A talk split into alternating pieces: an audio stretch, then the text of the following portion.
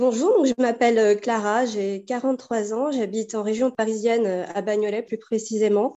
Je suis la maman de deux enfants, donc un petit garçon qui a 10 ans et une plus grande fille qui va bientôt avoir 15 ans. Et justement, c'est cette fille qui se, bah, qui se disait trans jusqu'à peu. Donc c'est pour cela que je voudrais témoigner aujourd'hui. Bonjour et bienvenue sur le podcast Rebelles du genre. Nous sommes des femmes militantes pour l'affirmation et la protection des droits des femmes basés sur le sexe et donc notre biologie. Le sexe est la raison de notre oppression par les hommes et le genre en est le moyen. Nous sommes les rebelles du genre. Nous observons aujourd'hui avec fureur des hommes qui envahissent nos espaces, agressent nos sœurs, revendiquent nos droits. Conditionnées à la gentillesse et touchées par leur victimisation, les femmes mettent en général un certain temps à comprendre l'arnaque du mouvement transactiviste et commencent souvent par soutenir cette idéologie. Puis, elles ouvrent les yeux, constatent sa violence et la refusent. Ce podcast est là pour donner la parole à des femmes qui expliqueront pourquoi et comment elles sont devenues critiques du genre et qui témoignent de leur parcours. Écoutons leurs paroles.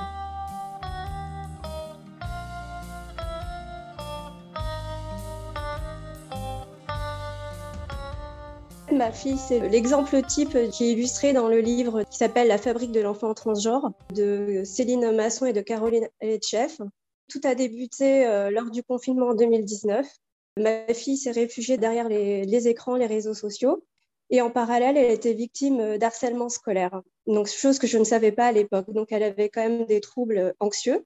Et s'est réfugiée donc euh, sur Instagram, euh, TikTok, et euh, au début, elle parlait de ses passions, à savoir euh, les animés, le cosplay, les mangas.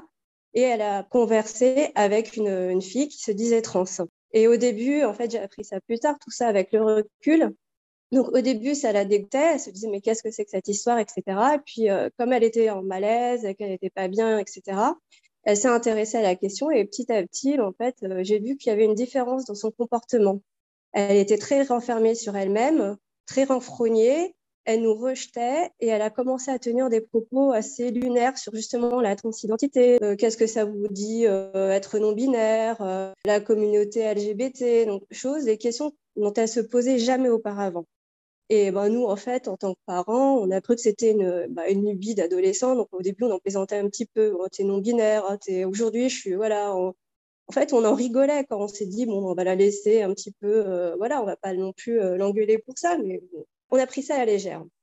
Donc il faut savoir que dans, ce collège-là, donc elle est arrivée en petite fille innocente, assez naïve, en sixième. C'était une enfant qui était très timide, qui ne s'était jamais posé la moindre question sur euh, son genre. C'était une petite fille lambda. Et arrivée en sixième, là, elle a eu beaucoup de pression au niveau. C'est une école privée catholique. Beaucoup de pression sur les notes. Et comme elle manquait déjà de confiance en elle, qu'elle était assez stressée, les autres enfants ont tout de suite repéré ceci et ça a été l'escalade. Donc c'était assez sournois. Et elle me disait j'ai des maux de ventre, etc. Donc je savais pas vraiment euh, ce qui se passait. Donc je pensais que c'était bref une gastro, etc. Et elle-même ne savait pas que c'était de harcèlement scolaire. Hein. C'était vraiment très, euh, très sournois. Dans ce collège-là, à côté, il y avait un lycée et euh, il y avait une communauté LGBT, dont des personnes trans, un garçon qui était en jupe et en chaussures. Ils étaient tous super cool avec des couleurs de cheveux différents. Donc, c'est vrai que c'était deux salles, deux ambiances pour ma fille. Donc, si on revient en 2019, après donc ce confinement, ma fille retourne en classe et là, euh, grosse anxiété, impossible de retourner à l'école. Je prends rendez-vous avec la CPE. Et donc je lui dis, il y a un petit souci, euh, qu'est-ce qui se passe euh, Et là, elle me dit, c'est les hormones, oh, les enfants, ils sont pas bien à cet âge-là. Je lui dis, vous n'avez pas de psychologue? Non, non, bref. Et là, ma fille commence à donner des noms en disant, oui, ils sont pas sympas, mais bon, cette CPE ben, ne prend pas vraiment le problème. Et là, il y a les vacances scolaires. Je me dis, bon, on va attendre que les vacances scolaires passent. Et euh, là, elle se renferme encore plus en vacances. Elle est vraiment très, très froide avec nous. Et en septembre, euh, donc à la rentrée des classes, elle porte des sweatshirts. Alors qu'il faisait 30 degrés, donc je commence un petit peu à, la gronder en disant, mais ça va pas, il fait 30 degrés, tu es en sweatshirt. Et en fait, je comprends plus tard qu'elle se scarifiait et que bah, elle camouflait son mal-être, tout ça. Elle ne voulait pas montrer, donc euh, elle mettait des manches longues. Et euh, ce qui s'est passé également au collège, donc c'est que euh, premier jour de la rentrée, en fait, elle était assise à côté de la fille qui l'avait harcelée en sixième. Donc en fait, elle a fait comme un burn-out total. Et voilà, elle pouvait plus assumer, c'est trop dur pour elle. Et comme elle était persuadée, elle s'était auto-diagnostiquée trans, parce que c'est comme ça pour les jeunes, ils s'auto-diagnostiquent tout seuls en regardant ce qui se passe sur les réseaux. Les réseaux sont dans une bulle. Plus on like, plus on regarde un post, et plus on est enfermé dans ce milieu-là. C'est-à-dire qu'elle ne voyait que du contenu transaffirmatif. On lui disait bah, tout simplement, si t'es pas bien dans ton corps, c'est parce que voilà, t'es pas bien dans ton genre et euh, tu es peut-être trans et tu es certainement trans. Et en fait, c'est tout cet enchaînement qui a fait qu'elle ne supportait plus rien, quoi. Et euh, elle m'a demandé, euh, maman, je vais me couper les cheveux, je vais me couper les cheveux, je comprenais pas. elle me dit, maman, si tu me coupes les cheveux, je serai mieux dans ma tête, mieux dans mon corps. Je fais, écoute, moi, je suis pas sûre que ce soit ça qui va régler ton problème, mais bon, je l'amène chez le coiffeur à se couper les cheveux. Et elle était toute contente de retourner au collège. Sauf que bon, elle a fait son coming out trans. Nous, évidemment, on était au courant de rien du tout à, cette époque-là. Et tout le monde s'est moqué d'elle, on lui est tombé dessus. Et c'est là où elle est partie dire à l'éducatrice qu'elle se scarifiait. Je reçois un appel de la CPE et là, je, tombe des nues. Euh, je pars en courant au collège pour récupérer ma fille et discuter avec la CPE. Et je lui dis, c'est pas possible, il y a un problème avec la classe, avec les élèves, faut la faire changer de classe. Sauf que voilà, le mal était fait. Ma fille était prise de phobie sociale, euh, d'anxiété sociale. Elle faisait des crises d'angoisse. Euh, j'avais jamais vu ça de ma vie. Elle tremblait et elle pouvait même pas prendre le car scolaire le matin pour aller au collège. Et puis là, je suis rentrée dans une errance au niveau des psys. Je, veux dire qu'en France, on n'a vraiment pas de chance au niveau des psys, de la prise en charge psychiatrique pour les enfants. C'est-à-dire qu'il n'y avait pas de psychiatre disponible. Le CMP de ma ville m'a dit qu'il y avait un an d'attente et qu'au pire, il fallait que j'aille aux urgences. Mais bon, ma fille, elle était pas, voilà, il y avait pas de, je la voyais pas se suicider à l'époque. Donc, euh, je lui ai dit pourquoi l'amener aux urgences? Et en fait, euh, j'étais tellement mal que le CMP de la ville voisine a accepté de prendre ma fille. C'était un tout petit CMP et qu'ils étaient complètement euh, dépassés par le mal-être de ma fille. Donc, quand je parlais d'harcèlement scolaire, eux, non, c'était pas ça, ça venait d'ailleurs. Et j'ai dû moi-même avoir un suivi où ils essaient de savoir la vie de, bah, de ma mère, de ma grand-mère, pour essayer de trouver d'où venait euh, le problème. Mais bon, il n'y en avait pas. J'avais beau leur dire que c'est pas ça le souci. Et euh, moi, de mon côté, bah, je voulais comprendre ce qui se passait. Et euh, on a intercepté son téléphone portable. Et là, j'ai vu des échanges où ses copines de son collège lui parlaient en tant que il, avec un prénom masculin qui ressemblait à un prénom de manga. Et en même temps, elle disait qu'elle était amoureuse d'une fille de son école et que c'était pas réciproque. Bref, elle était vraiment euh, pas bien du tout. Et donc, à un moment donné, il va bien falloir que je lui parle de ça à ma fille. Du coup, tu te prends pour un garçon. au début, elle disait non, non. Et puis je dis, mais t'es trans? Et là, elle me dit, oui, oui, euh, elle avoue, en fait, elle avoue être trans. Et euh, en fait, à cette période-là, je ne savais pas quoi dire, je savais pas comment raisonner. Donc, j'ai dit, bon, bah, OK, si c'est ça ton problème, euh, ça va passer, etc. Et j'avais pas appris, en fait, euh, l'importance de, de, tout ça, ce que ça pouvait représenter, parce que j'étais persuadée que c'était impossible et que ça allait passer, en fait. Et donc, comme elle était vraiment pas bien, j'ai pas voulu non plus me mettre en position pour encore plus l'enfoncer.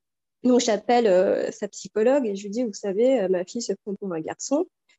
Et là, je la sentais complètement dépassée. Elle me dit, oui, mais votre fille, là, faut la mettre dans un asile parce que là, euh, faut la protéger. Là, elle fait des psychoses. Euh, et euh, bref, je voyais qu'il y avait quelque chose qui allait pas. Je n'allais pas mettre ma fille dans un, asile, quoi, comme elle disait. Donc moi, mon but dans la vie, c'est de protéger ma fille et de l'aider, quoi. C'est pas de l'enfoncer.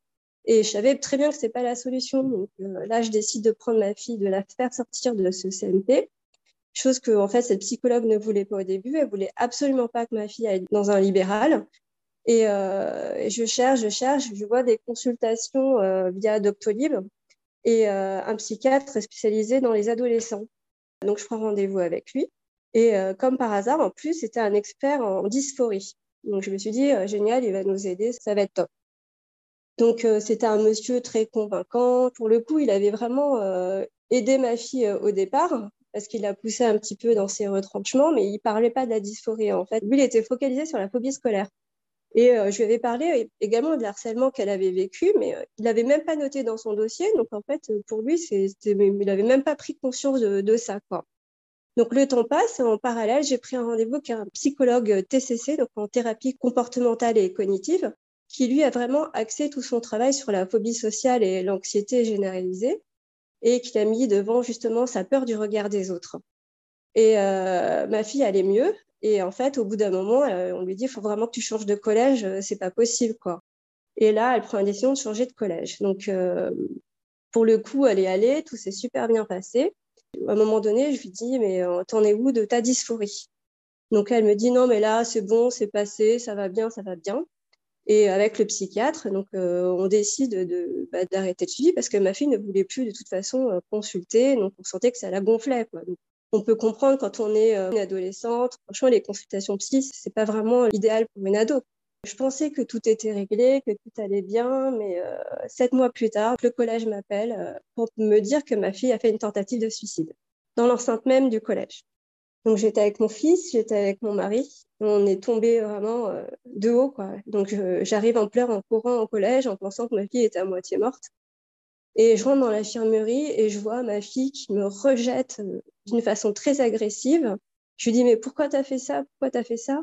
Et elle me dit, mais maman, c'est parce que vraiment, euh, tu t'as rien compris, tu, refuses d'accepter mon genre, euh, mais d'un air vraiment mauvais et méchant, quoi.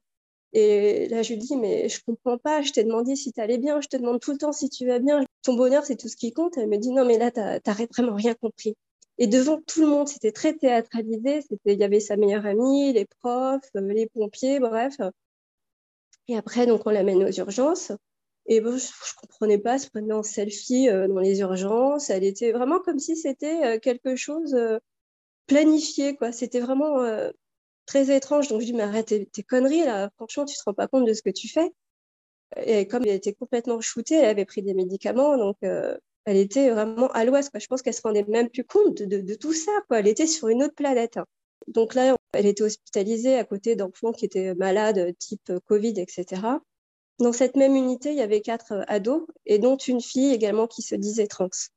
Donc je me suis dit c'est pas possible, mais c'est une vraie épidémie, euh, il y en a partout et euh, parce que même dans son collège, il y avait déjà des filles qui allaient voir les profs et qui faisaient leur coming out trans. Je me suis dit mais il y a vraiment un problème quoi.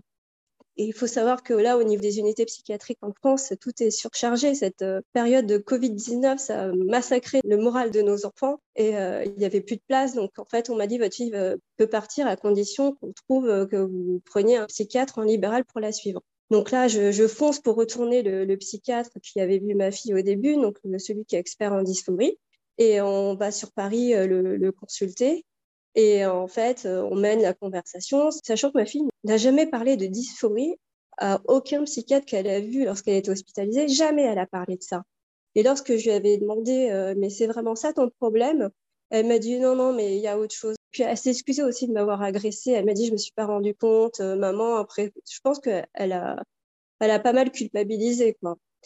Donc on va le voir. Et puis c'est moi en fin de consultation, je lui dis mais là, il serait peut-être temps de parler de ça parce que là elle est toujours, euh, voilà, elle se dit toujours dysphorique. Elle se prend toujours pour un garçon. Donc là, euh, et là, tout de suite, il me dit, oh, bah, de toute façon, euh, d'un air nonchalant, de toute façon, ça, à 16 ans, elle pourra prendre de la testostérone, voilà, avec autorisation parentale. Et là, je tombe de haut, je me dis, pardon, et je me mets à pleurer, quoi. Je me dis, mais c'est pas ça le problème. Et ma fille, qui a un humour assez particulier, hein, elle parlait du Covid, etc. Et puis lui, il sort, euh, il sort une blague, il sort oh, de toute façon, tu sais, euh, euh, si Zemmour est pas, c'était pendant les élections, les immigrés et les gens comme toi, ben, vous serez les premiers à partir. Et là, en fait, je suis tellement restée estomaquée que j'ai pas réagi. Quoi. En plus, je enchaînée les nuits blanches, etc. Donc, j'étais vraiment complètement paumée, quoi. Donc, on se donne rendez-vous euh, pour une deuxième consultation. Il m'avait promis euh, des noms de psychologues. Et en fait, il n'y avait jamais eu rien derrière. C'est juste pour prescrire des médicaments. Deuxième consultation, là, je, il prend ma fille en rendez-vous. Puis, il me, parle d'après d'un ton assez grave et dit, écoutez, là, madame, euh, il serait bien peut-être là temps que je vous vois, vous et votre mari, pour qu'on mette les pieds dans le plat une bonne fois pour toutes. Et je lui dis, mais pardon, de quoi vous parlez? Il fait oui parce que là, euh, votre fille encore, bon, si c'était un mois, deux mois, mais là ça traîne, donc faudrait vraiment euh, qu'on se voit. J'en parle à mon mari. Mon mari, il est, fou, lui. Euh, il est hors de question que je, me déplace, qu'on parle de ça. Pour moi, c'est un non-sujet. Et euh, là, j'ai un voyant warning, euh, voilà, qui apparaît. Je, je, suis quand même moi assez cartésienne. Je connais ma fille. Je sais les problèmes qu'elle a. Je sais qu'elle est fragile, je sais qu'elle est influençable, Et je me dis, il n'y a pas que cette voie-là, quoi. Donc, je vais sur des groupes trans de parents sur Facebook. Et là, je vois tout un monde où limite les gens sont heureux de la première prise de testostérone. Là, je parle de mon cas. Je lui dis, mais c'est quand même bizarre parce qu'elle est pleine de paradoxes. Elle commande des jupes. elle a une attitude très féminine. Et là, on me dit, mais non, oh, ne vous inquiétez pas, nous aussi, c'était comme ça. Mais si elle le dit, il faut vraiment que vous l'aidiez, il faut vraiment l'accompagner dans sa transition. En fait, euh, j'ai pas le choix, quoi. On peut pas euh, lui dire non, tu fais une connerie, soigne-toi d'abord. Euh, tu as des problèmes si tu ne peux pas discerner, tu n'es pas en capacité de réfléchir à tout ça, tu as la vie devant toi. Euh, voilà, quoi. C'est pas ta vie, quoi. Tu vas pas prendre de la testostérone. Tu jamais été comme ça, tu n'as eu jamais le moindre doute. Euh, je vois ton comportement, il est un comportement voilà qui a rien à voir avec un garçon, avec euh, voilà. Pour moi, c'était juste impossible. Et là, je me renseigne, je regarde des articles, je regarde sur Google, je me dis non, il doit bien avoir euh, d'autres personnes qui vont dans mon sens. Et je tombe sur hypomonie. Et là, ils me mettent en garde en me disant, écoute, ce médecin tient un double discours, fais attention. Je ne croyais pas, je me dis, ben non, quand même, c'est un expert, etc. Il sait de quoi il parle. Et euh, lors du troisième rendez-vous avec ce médecin, donc en téléconsultation, je le prends à part au début et je lui dis, euh, voilà, je lui donne ma façon de penser en disant que je comprends pas pourquoi il a parlé de testostérone tout de suite, que ma fille euh, n'est pas en capacité de raisonner, qu'elle est très influençable, qu'elle a d'autres problèmes liés à son harcèlement qui n'a jamais été vraiment traités et euh, que je me suis renseignée sur ce qui se passe en Suède, au Royaume-Uni, qu'il y a quand même des détransitionneurs, qu'on revient sur les protocoles. Et euh, je lui dis, mais pourquoi il a parlé de ça? Il me dit, bah, écoutez, c'est euh, le protocole, il y a des études qui sont comme ça, c'est prouvé, il faut gagner la confiance de l'adolescent. En gros, c'est comme ça que ça fonctionne. Mais vous savez, moi, j'ai quand même au début laissé un petit peu traîner parce que c'est vrai que maintenant, euh, se dire trans, c'est comme un peu les gothiques, les punks à l'époque, c'est pour se rendre un peu intéressant. Bon, je fais OK, bon, il est raisonnable. Et euh, je lui passe ma fille, et là, je me dis non, je vais, je vais écouter. Je sais que ça se fait pas, mais il fallait que j'ai vraiment le, le cœur net là-dessus. Et je vois qu'il pose des questions, mais est-ce que voilà, ça a débuté comment? Est-ce qu'il y a des gens dans ton collège qui se posent exactement les mêmes questions? Donc elle répond oui. Et après, euh, j'entends qu'il termine la conversation par Mais de quelle religion sont tes parents? Donc ma fille répond Moi, ils sont catholiques, mais ils ne sont pas pratiquants, moi, je suis athée, etc. Et je me dis J'ai bien entendu, donc euh, je ne comprends pas. Et je me dis Mais pourquoi il pose cette question? C'est quoi l'intérêt quoi? Et après, il conclut bon, il, ne veut même plus me parler à la fin. Il conclut en disant bah, Je vais parler de ton cas en réunion. Je lui dis, mais il va parler de quoi en réunion euh, De ma fille, mais avec qui avec, euh, Je veux dire, il, je suis même pas au courant, je sais même pas ce qui s'est passé, il veut parler de ma fille. Et là, bah, j'ai arrêté. J'ai arrêté toute la. J'ai pas donné suite aux consultations. Donc, j'ai suivi le psychologue TCC. Je lui ai mmh. parlé de mes craintes. Et euh, il m'a dit, bah, écoutez, de toute façon, euh, moi, je, vais faire en sorte d'accompagner votre fille pour euh, déjà régler ses problèmes de dépression, régler ses problèmes d'anxiété sociale. Et puis, je vais aborder la question avec elle et petit à petit, ben, voilà, quoi, je, je vais déjà l'aider pour ses troubles. Des troubles psychiatriques, quoi, ses troubles psy. Je fais OK, très bien. Et puis, c'est vrai que moi, au début, ça commençait à m'énerver, ces questions de transidentité. Donc, essayé de prouver par A et B que c'était pas possible, etc. Et je voyais très bien que ma fille était de plus en plus agressive, qu'elle me traitait de transphobe, que j'étais qu'une cisgenre hétéro. Et au bout d'un moment, j'ai voilà, j'ai dû lui mettre carte sur table et lui parler de, ce que je ressentais, de ce que je pensais de tout ça. Et en fait, j'étais devant une page Wikipédia. C'est-à-dire que ma fille, je voyais qu'elle était endoctrinée. C'était impossible de dialoguer avec elle que c'était vraiment euh, complètement lunaire. Il y avait des choses qui avaient ni queue ni tête, qu'elle récitait quelque chose qu'elle avait appris, mais que ça venait pas d'elle. Donc là, j'ai arrêté et je me suis dit, ça y est, elle est, euh, dans une idéologie, c'est même plus la. C'était, voilà, c'est une secte, c'est une emprise sur le cerveau des jeunes. C'est impressionnant, quoi. Et euh, il y a eu l'académie, le, le, communiqué de presse de l'académie de médecine, justement, qui parlait de tout ça. Je l'ai envoyé à mon, au psychologue euh, TCC. pour quand même lui dire, faut faire attention parce que je pense que ma fille, elle rentre dans ce cadre-là, qu'elle a vraiment besoin d'accompagnement euh, psychologique pour traiter son réel problème. Il était d'accord avec moi. Et par contre, il m'a dit, voilà, euh, votre fille, elle est vraiment pas bien parce que euh, avec votre mari, vous, voilà, sur cette question-là, où, voilà, vous, vous prenez pas en compte son mal-être et en fait, ça, lui fait beaucoup de peine. Et là, il m'a conseillé l'écoute empathique, c'est-à-dire d'écouter euh, ma fille, mais sans la juger. Et aussi, je lui ai dit à ma fille, euh, écoute, euh, tu peux tester ton genre. tu peux te couper les cheveux, tu peux t'habiller comme tu veux. Par contre, à la maison, tu seras toujours, tu seras toujours elle. Et je, mettrai le prénom que je t'ai donné à la naissance, ton prénom. Et à l'extérieur, tu peux tester ton genre. Et j'ai l'impression qu'à partir de là, il y a quelque chose qui s'est passé. Plus les soins, plus euh, le fait euh, qu'on prenne en compte sa souffrance. Euh, on était tous au courant de, tout ça. C'est vrai qu'au début, je cachais beaucoup de choses au petit. Et j'ai l'impression que ça l'a aidé. Quoi. Je lui dit, si on est une équipe, on est une famille, on est soudés, on sera toujours là pour toi. On va te sortir de ton mal-être. Mais je lui ai pas dit, on va te sortir de ton transgenrisme parce que elle n'était pas en mesure d'accepter cela. Euh, chose est faite et que voilà, ça, petit à petit, ça a fonctionné. J'ai euh, dialogué après avec elle, euh, lui dire voilà, tu sais, tu peux très bien être une fille, avoir une expression de genre bah, masculine, t'habiller comme un garçon, ça, voilà, il n'y a pas de souci là-dessus. Tu peux très bien être une fille lesbienne, il n'y a pas de problème là-dessus.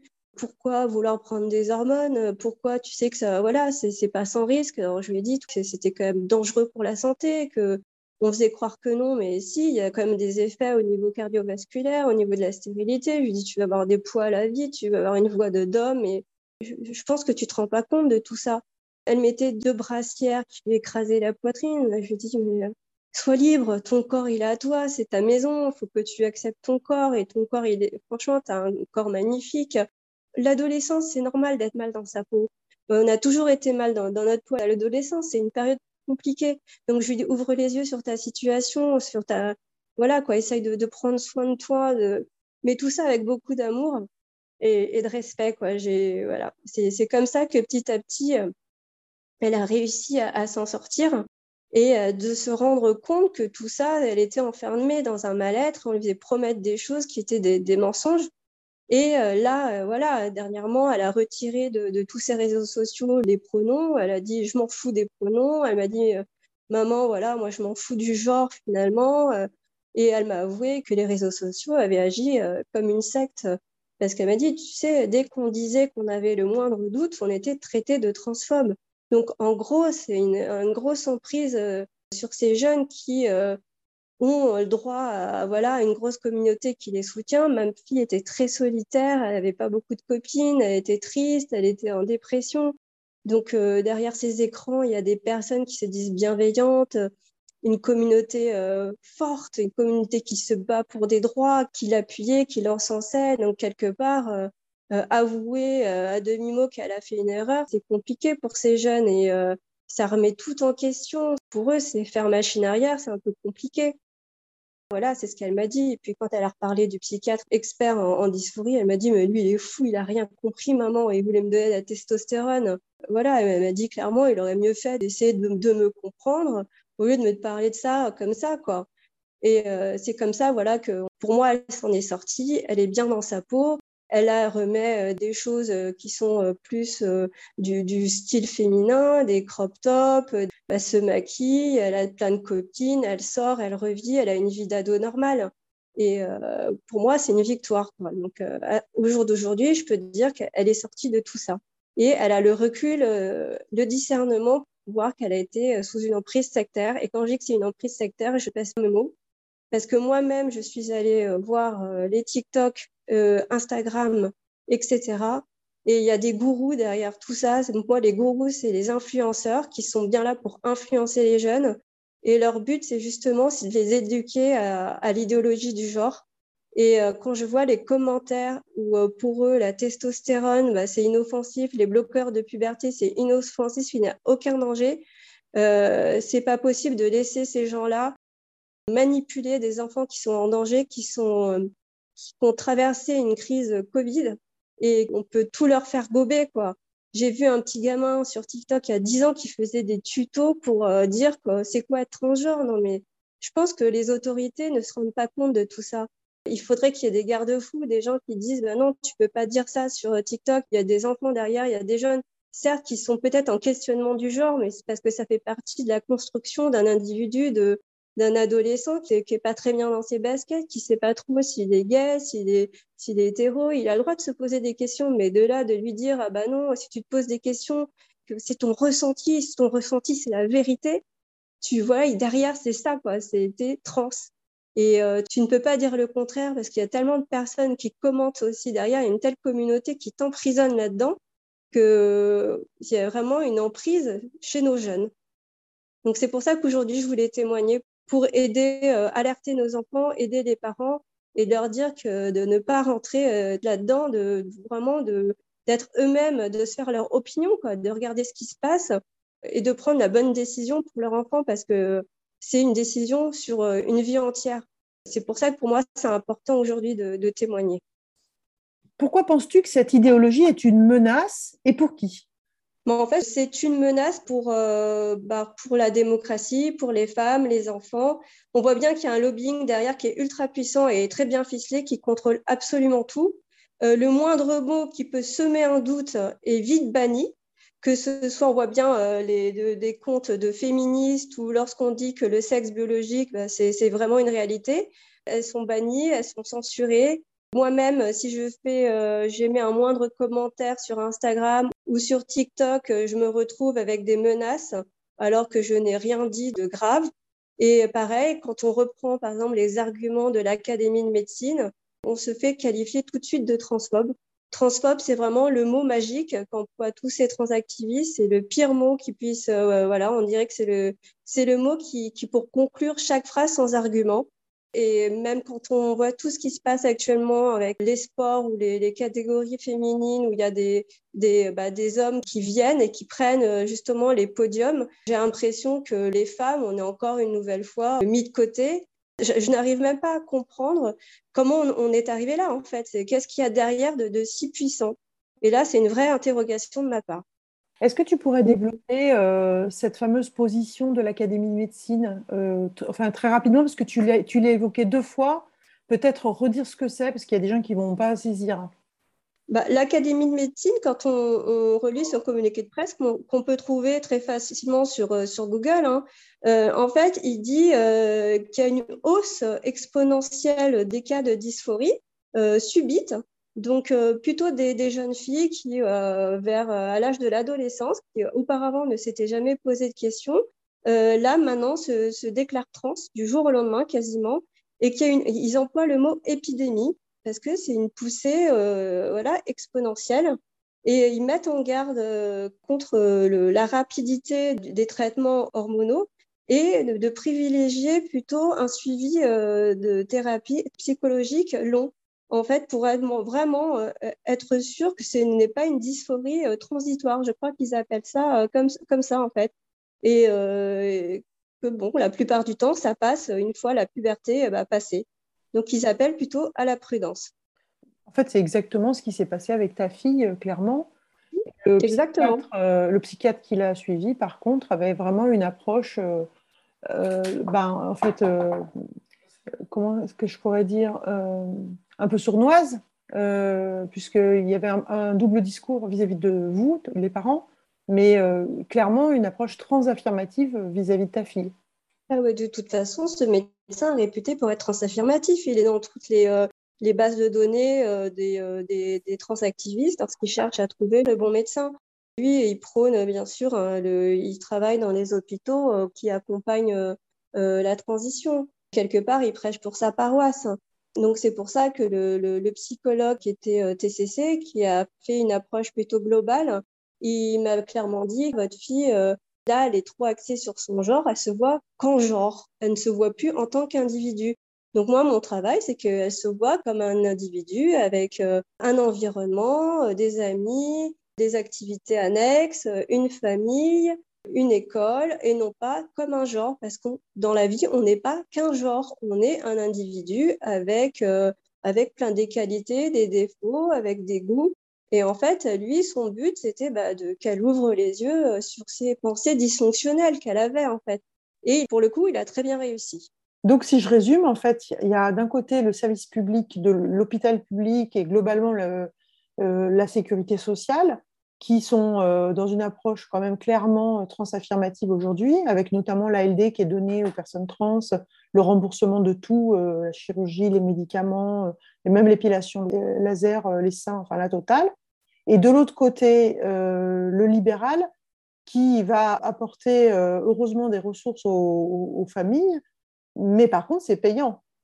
Alors oui, bah c'est le, problème, c'est que actuellement il y a un, si on veut faire suivre son enfant correctement, il bah, faut avoir les moyens. En gros, c'est comme ça. Et moi, pour le coup, euh, ce médecin-là, donc celui qui est euh, transaffirmatif, il officie à l'hôpital et en même temps, il est en libéral. Donc moi, euh, en pensant qu'il était un expert de la dysphorie, mais un expert dans le sens où il allait pouvoir éclairer ma fille en lui disant, bah non, c'est juste pas possible, en fait, lui, moi, je l'ai consulté en libéral parce que si j'étais passée par les hôpitaux, j'en aurais eu encore pour un an d'attente, je sais pas, mais en tout cas, je, moi, ce que je voulais, c'est que c'est aider ma fille et que ça aille au plus vite. Mais c'est sûr en soi que si je l'avais amené en consultation à l'hôpital, euh, ça aurait été le même résultat parce que c'était le même, les mêmes individus derrière je ne sais pas à l'heure d'aujourd'hui dans quel état euh, serait ma fille. Je ne sais pas quoi. Là, je, elle m'a même dit, maman, si on aurait continué avec lui, peut-être que je serais restée encore dans mon délire trans, voilà, pour reprendre ces mots. Qu'est-ce qui t'a mhm. décidé à témoigner aujourd'hui? Est-ce que tu sens qu'il y a euh, des pressions, des menaces dans ton entourage ou est-ce que tu euh, te sens tout à fait libre de parler et en sécurité? Pourquoi j'ai témoigné aujourd'hui? C'est pour bah, aider les parents, les adolescents, les enfants à éviter le pire. Moi, pour l'instant, on voit la lumière au bout du tunnel. Hein. On est, on est sorti de, de, ce cauchemar. Et vraiment, je, demande aux parents de surveiller les réseaux sociaux de leurs enfants, de limiter euh, leur temps d'usage, parce que c'est ce que j'ai fait euh, avec ma fille et j'ai bien vu une différence. De devenir eux-mêmes un expert en transidentité, parce que comme ça, leur enfant ne pourra pas encore baratiner euh, des trucs pas possibles et ils verront que les parents, finalement, ils en savent autant et euh, de lire tous les articles, de se faire vraiment une opinion par eux-mêmes, de se rapprocher du collectif Hippomonie, qui est un collectif de parents qui sont là pour aider les parents euh, comme moi qui étaient vraiment, euh, vraiment mal quand on était complètement perdus. Ne pas écouter les groupes transaffirmatifs, hein, parce que sauf s'ils veulent vraiment, ils se sont convaincus que leur enfant est transgenre, là, c'est voilà. Mais moi, c'était pas mon cas. J'avais vraiment euh, zéro doute là-dessus. Il était hors de question que ma fille euh, fasse une transition. C'était pas, c'était pas son problème à ma fille, ça. Et surtout, ne pas succomber au fameux chantage. Si vous le faites pas, en tout cas, si vous n'aidez pas votre enfant à changer de genre, eh ben, il se suicidera. Parce que moi, ma fille, elle a, elle a fait sa TS après avoir fait sa transition sociale dans le collège. Donc, elle avait fait quand même son coming out au collège. Donc, ça ne l'avait pas du tout aidé, cette histoire. Et euh, c'était un appel à l'aide. C'était vraiment euh, pour qu'on la sorte de tout ça, quoi. Et euh, l'autre conseil que je pourrais donner, c'est ce que m'a dit le psy TCC, c'est vraiment d'écouter son enfant sans juger. En fait, comme ils sont dans une emprise vraiment idéologique, si au début vous essayez de la contredire, elle va vraiment se braquer, ça va pas fonctionner.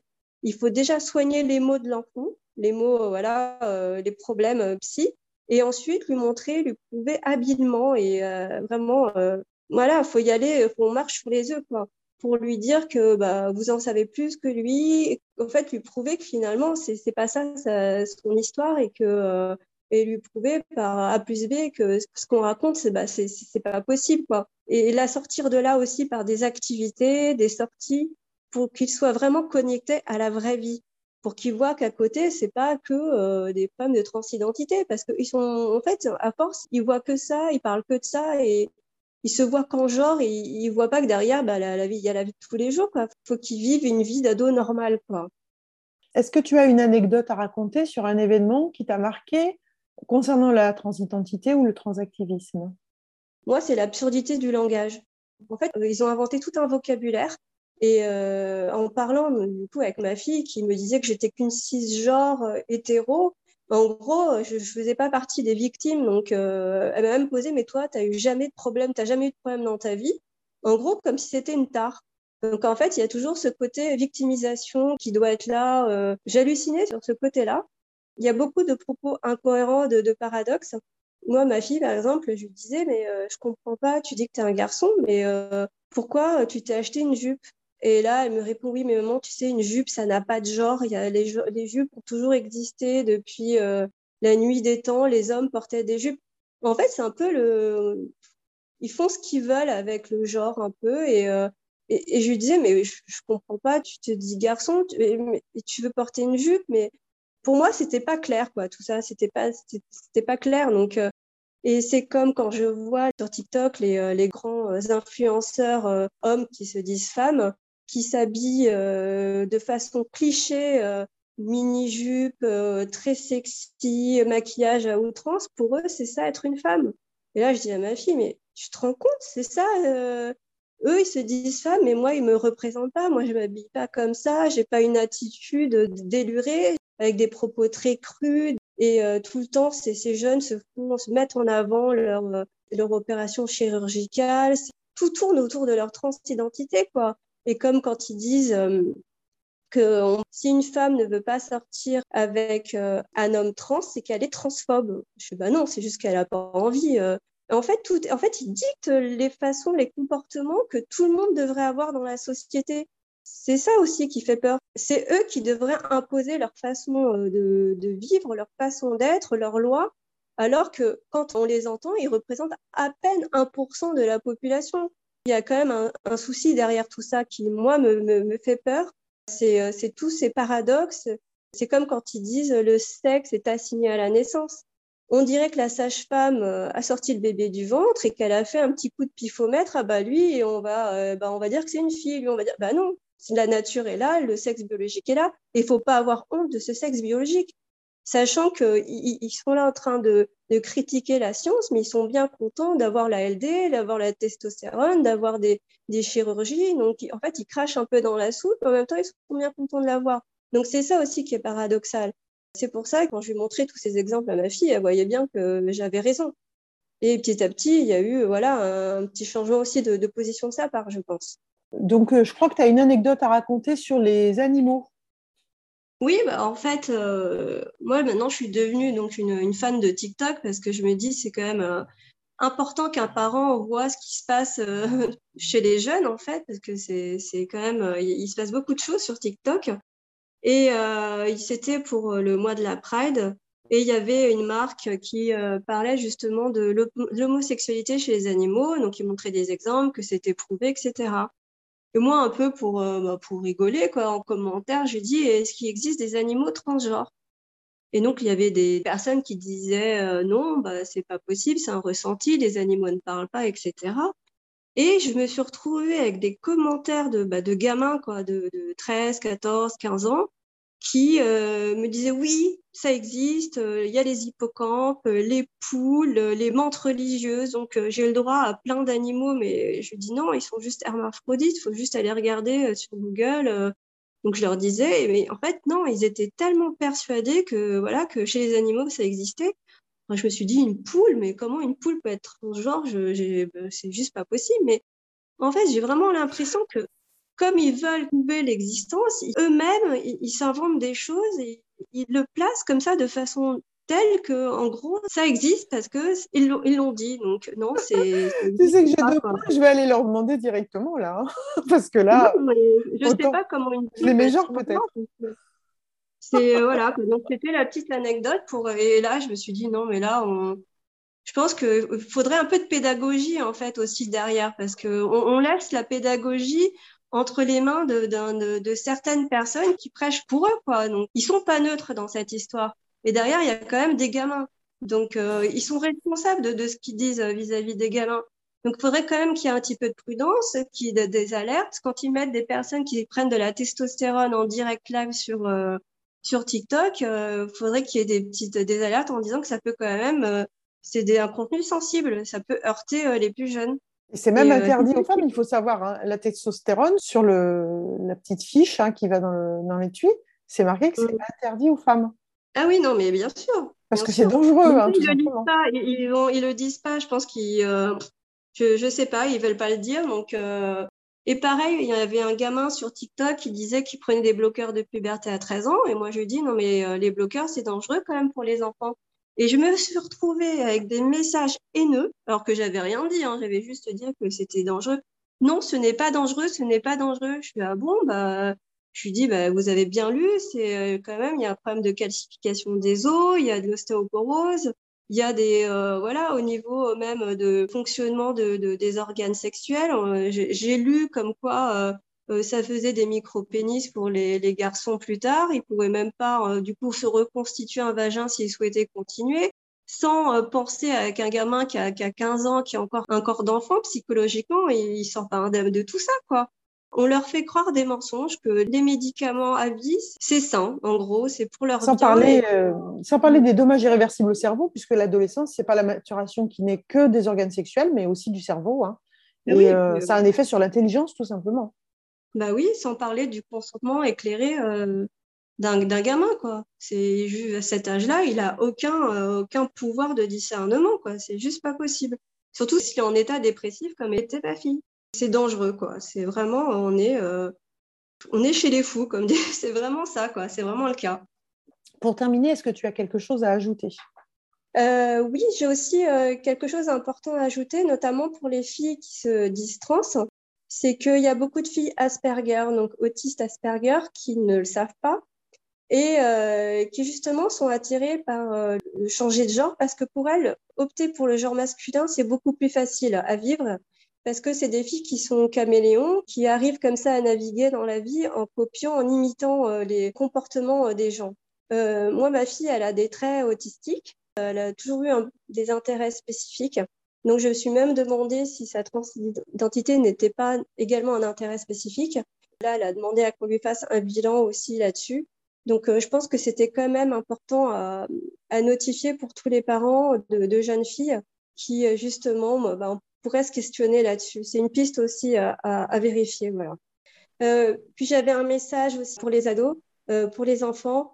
Vraiment, euh, sachez que vos parents vous aiment et ils ne sont pas transphobes. C'est ce qu'on vous fait croire. Et surtout, voilà, détachez-vous des réseaux sociaux.